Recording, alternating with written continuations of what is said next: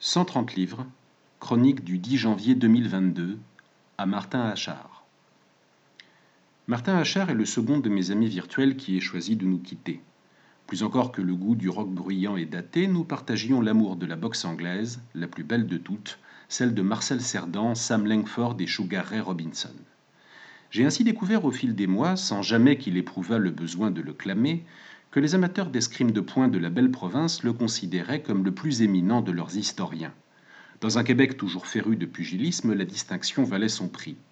Il consacrait un temps certain à alimenter des fils pédagogiques sur Facebook et Twitter, ainsi qu'à publier des articles sur ses sites 12round.ca et mémorialdelaboxe.com, en marge de son travail pour l'État canadien. Martin était un modèle d'érudition humble, de ceux pour qui le savoir ne vaut que s'il est transmis toujours bienveillant dans sa manière d'appuyer ou compléter les propos d'autrui, sensible de surcroît à la manière dont les choses étaient dites. Ses connaissances ne se résumaient pas aux dates et statistiques. Les analyses techniques auxquelles il se livrait étaient aussi justes que précises. En tant que fan, j'ai rarement éprouvé plus de fierté que lorsque mes papiers recevaient son approbation. Le dire aujourd'hui n'est pas qu'affaire de circonstances nous éprouvions une même admiration pour certaines stars d'antan, canadiennes comme Matthew Hilton ou françaises comme Eugène Criqui.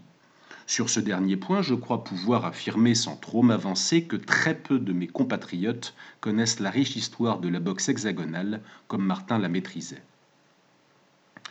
Je le savais atteint d'une maladie dégénérative incurable qui, en plus des douleurs occasionnées, le privait peu à peu de l'usage de ses pieds et de ses mains. Pour se passionner de randonnée, d'écriture, de réunions de boxe et de concerts, le prix à payer s'avéra bien trop lourd. Il s'était montré indulgent pour quelques-unes de mes dernières blagues de potache. Nous nous étions souhaités un joyeux Noël. Il est donc parti quelques jours plus tard, comme il l'a voulu, âgé d'à peine 50 ans.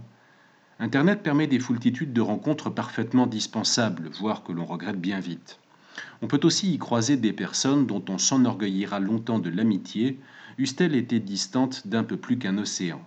Martin était de celle-là.